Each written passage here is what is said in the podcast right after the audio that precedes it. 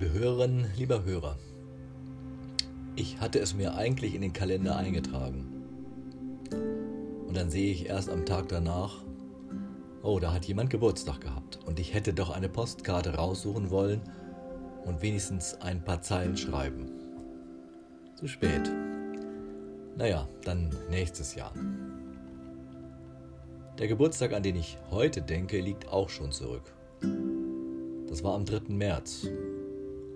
Und da konnte ich noch nicht einmal eine Karte schreiben oder anrufen. Und außerdem feiere ich diesen Geburtstag ohnehin einmal in der Woche, könnte man sagen. Am 3. März im Jahre 321 erklärte Kaiser Konstantin den Dies Solis zum verpflichtenden Feiertag, auch für Christen und Mithras-Anhänger. Alle Richter und Einwohner der Städte, sagt er, auch die Arbeiter aller Künste sollen am ehrwürdigen Dies Solis, Tag der Sonne, ruhen. Kaiser Konstantin hat ja dafür gesorgt, dass Christentum und Staat sich miteinander verbandelten, mit allen Risiken und Nebenwirkungen.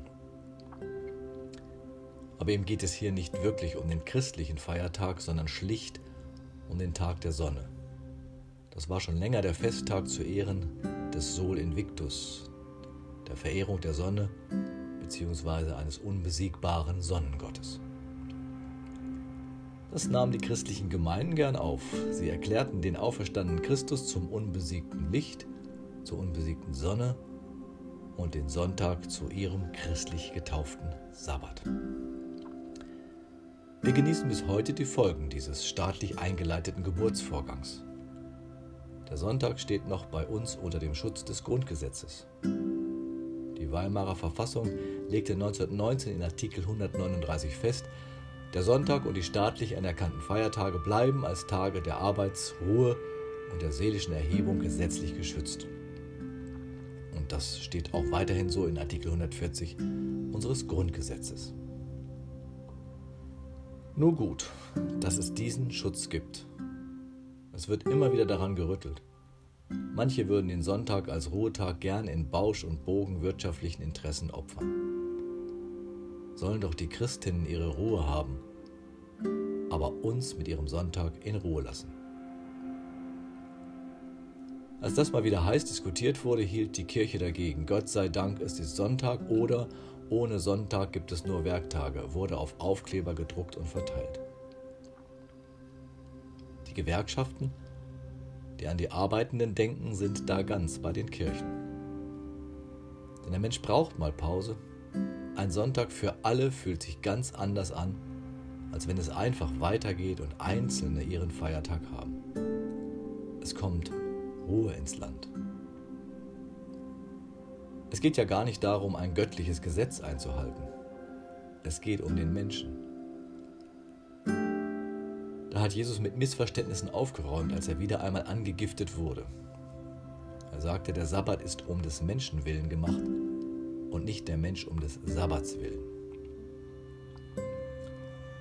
Der Sabbat, der Sonntag, ist für den Menschen da, wenn er unter Druck gerät, Leistungsdruck, unter Konsumdruck.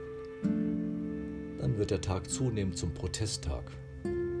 Was Fridays for Future für den Klimaschutz ist, das ist der Sonntag für den Schutz des Menschen wenn dessen Wert an dem gemessen wird, was er leistet. Leben ist nicht nur tun, sondern auch lassen, sagt mir der Sonntag. Das hat Gott in seine Schöpfung für immer eingetragen, wenn er mit dem Sabbat den Schlusspunkt hinter den Schöpfungstagen setzt. Jüdische Traditionen pointieren, nicht der Mensch ist die Krone der Schöpfung, sondern der Sabbat, der Tag der Ruhe der Tag der zweckfreien Begegnung mit Gott und den Menschen. Faul sein unter dem Segen Gottes, rumhängen, chillen, langsam machen, nichts tun als sein Geschenk an die Menschen. Das ist und bleibt aber wirklich Geschenk, kein Sonntagsgebot, kein Gesetz. Martin Luther sagt im großen Katechismus, vielmehr tun wir es erstens auch um leiblicher Ursachen und Bedürfnisse willen.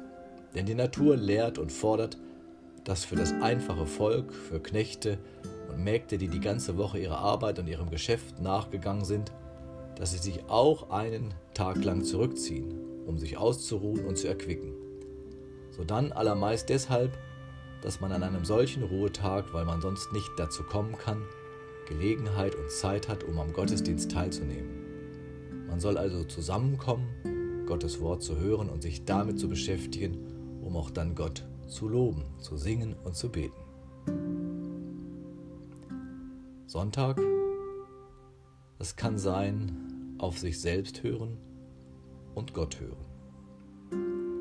Dann höre ich von mir selbst, wie ich Ruhe brauche oder Zeit einmal was anderes zu tun, wie ich mich einfach treiben lassen will oder tief durchatmen möchte.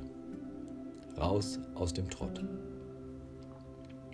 Dann höre ich von Gott, wie er mich liebt, ohne Vorleistung. Ich höre, wie die Welt sein könnte nach seinem Willen. Und ich spüre, wie ich Mut bekomme, mein Leben alltäglich in die Hand zu nehmen und mich zu engagieren für eine bessere Welt. Die mutige, aktive Theologin Dorothee Sölle hat einmal Poesie daraus gemacht. Das dritte Gebot sagt mir, du sollst dich selbst unterbrechen. Zwischen Arbeiten und Konsumieren soll Stille sein und Freude. Zwischen Aufräumen und Vorbereiten sollst du es in dir singen hören. Gottes altes Lied von den sechs Tagen und dem einen, der anders ist. Zwischen Wegschaffen und Vorplanen sollst du dich erinnern an diesen ersten Morgen, deinen und aller Anfang, als die Sonne aufging, ohne Zweck, und du nicht berechnet wurdest in der Zeit, die niemandem gehört, außer dem Ewigen. Amen.